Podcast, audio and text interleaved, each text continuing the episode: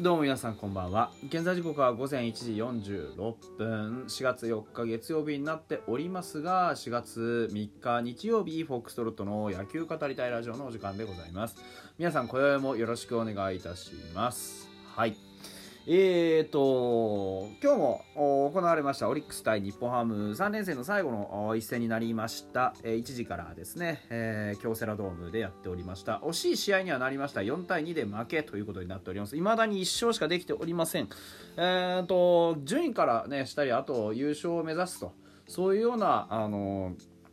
ね、チーム状況であれば、まあ、かなり厳しいなというお話をするんですが、まあ、そもそも論としてねあの何度でも何度でも言いますが今年はスクラップビルドのスクラップそして最終的にビルドができるかどうかというところの、ね、年になるというのはあの共通認識としてやはり持っておきたいところです。ですから、まあ、やらなければいけないことってのは何かっていうと、まあ、あのどういう可能性を選手が見せるかと。いうところかなというふうに思っておりますよというのが、まあ今日の言い訳の話ですね。えー、先発は川野君と宮城君で始まりました。川野君、あのー、いつもそうですけれども、まあ、あの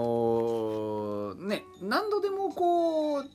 なんだろうな、挑戦、えー、すること自体は僕は全然悪くはないと思うんですが、あのいつもね、えー、いつもの調子で言うと本当にあの立ち上がりと中盤とっていう、まあ、普通の一般のピッチャーがね、えー、一般のピッチャーというのもなんか言い方おかしいんですけど普通のピッチャーがやはりこうクリアしなければいけない課題というところの、あのー、まあなんていうんでしょう攻略と言っていいのか、まあ、合格点をもらおうと思ったらそこで何ができるかってっていうところをやはり見せる必要はあったとは思うんですが、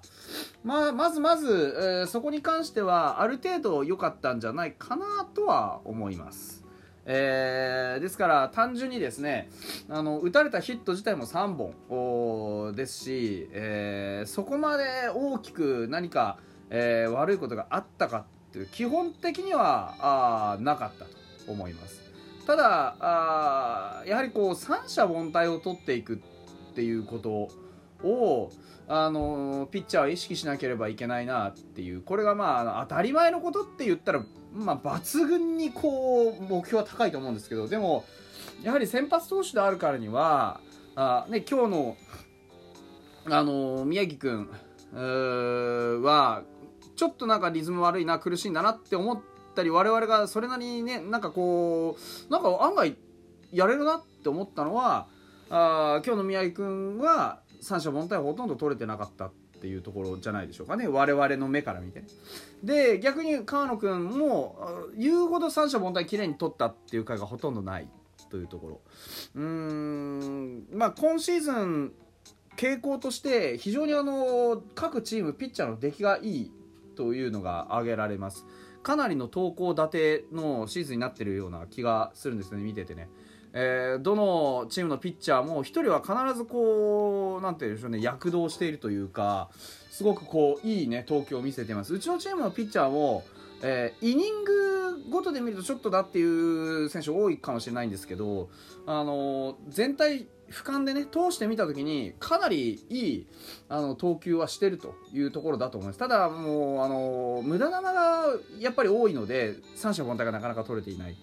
うんそういうところがうちのチームのリズムになかなか乗り切れてないところなんじゃないかなっていうふうに思います昨日の伊藤君もそうですし、えっとまあ、実際問題こう、ね、勝てていない選手たちの、まあ、様子見ていくと、まあ、かなりその三者凡退、えー、を取ってリズムよく、あの帰ってくるとで野手が攻撃につなげていくというシーンがかなり少ないんじゃないかなっていうのは僕が見てて思う問題点だと思います。そういう意味では川野君も、あの今日は比較的いい投球していたあとはいえとはいえですね、えー、同じようにちょっとテンポの面でね、えーまあ、三者問題が取れたのが、まあ、2回と4回オンリーと。いうことになるのか。いや6回もか。6回もそうですね、うん、だから半分の回で三者凡退を取れたんですが連続でポンポンと三者凡退を取ったっていうところがなくってまあわがままなんですけどね。でも勝てる投手っていうのはやはり三者凡退のをおまあないくつ並べられるかっていうところだと思うんですよ。うん。だからそういうところにもう少し、えー、魅力が欲しいなと思うのが僕の川野君への心情かなというところ。特に初回のフォアボールですとかまああのー、3回のデッドボールですとか、あのー、余計なところ、まあ、特にね3回なんてのは本当に失点のピンチだったわけですし5回もね結局フォアボール絡みで点を取られてるわけですよね。フォアボールで先頭バッターを出して、ね、下位打線にフォアボールを出してしまって上位打線にホームラン打たれるっていうそういう状況だったわけですよね。だからそこら辺考えると、まあ、ちょっとまあなんでしょうね。余計なフォアボールが失点だったりピンチだったりつながってくる四死球ですね。面っていうのはオーソドックスな課題ですよね。まだね。うん、何が言いたいかっていうとカーン君の魅力なんかこう力投してズバーッと抑えてこうグッとなんだろうないいテンポで帰ってくるっていうところがいや先発だとちょっと見られないのかなっていうのが僕のずっと気になってる点ですよね。うん中継ぎに上がってきた時に見せているあの球のキレとかその球の伸びとかパワーとかテンポとかいったものが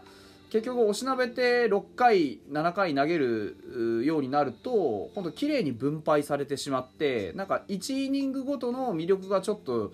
うん減ってるなっていうのがあるので何とも言えないですよねそこはだからそのレベルまで家族が上がってこれるのかどうかっていうところが非常に難しいとこかなというふうに思いますね。うんでも、あのー、今日本当に勝利に値するピッチングは多分見せてくれたので今日きっかけにね同じようにえー、なんとかねこうテンポよくいってほしいなとは思いますね、うん、いつもみたいにあの打たれた後グダグダグダっと崩れたりとかピンチになってズルズルズルっといって連打食らったりとかいうことはほぼなかったと言っていいと思うのでそこはすごくね成長ポイントだと思いますね。はい。で野手に関してはあの今川君これ僕ライブでも言ったんですけど今川君はもしかすると宮城君の天敵になる可能性があるなと思いました。今日ホームラン打ちました。渡辺亮のツーベースの後、えー、4回の表にね、あのー、ホームランを打って一時はあ2点リードということになったんですけどもこれもしかするとですねうん。あのー、打球の角度とかそのホームランの次の打席のレフトフライ見てももしかしてこれは宮城君の角度と今川君の角度っていうのがよくマッチしてるんじゃないかなっていう風に僕には見えましたね。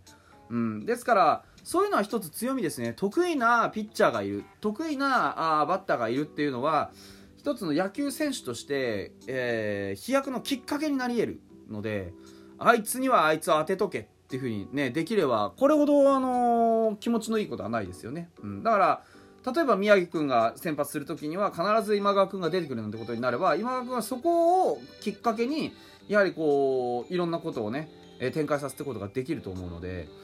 えー、ホームラン素晴らしかったと思います。カーブそのねあのホームランにするボールの1個前にカーブを投げられてるんですけどそのカーブのね見の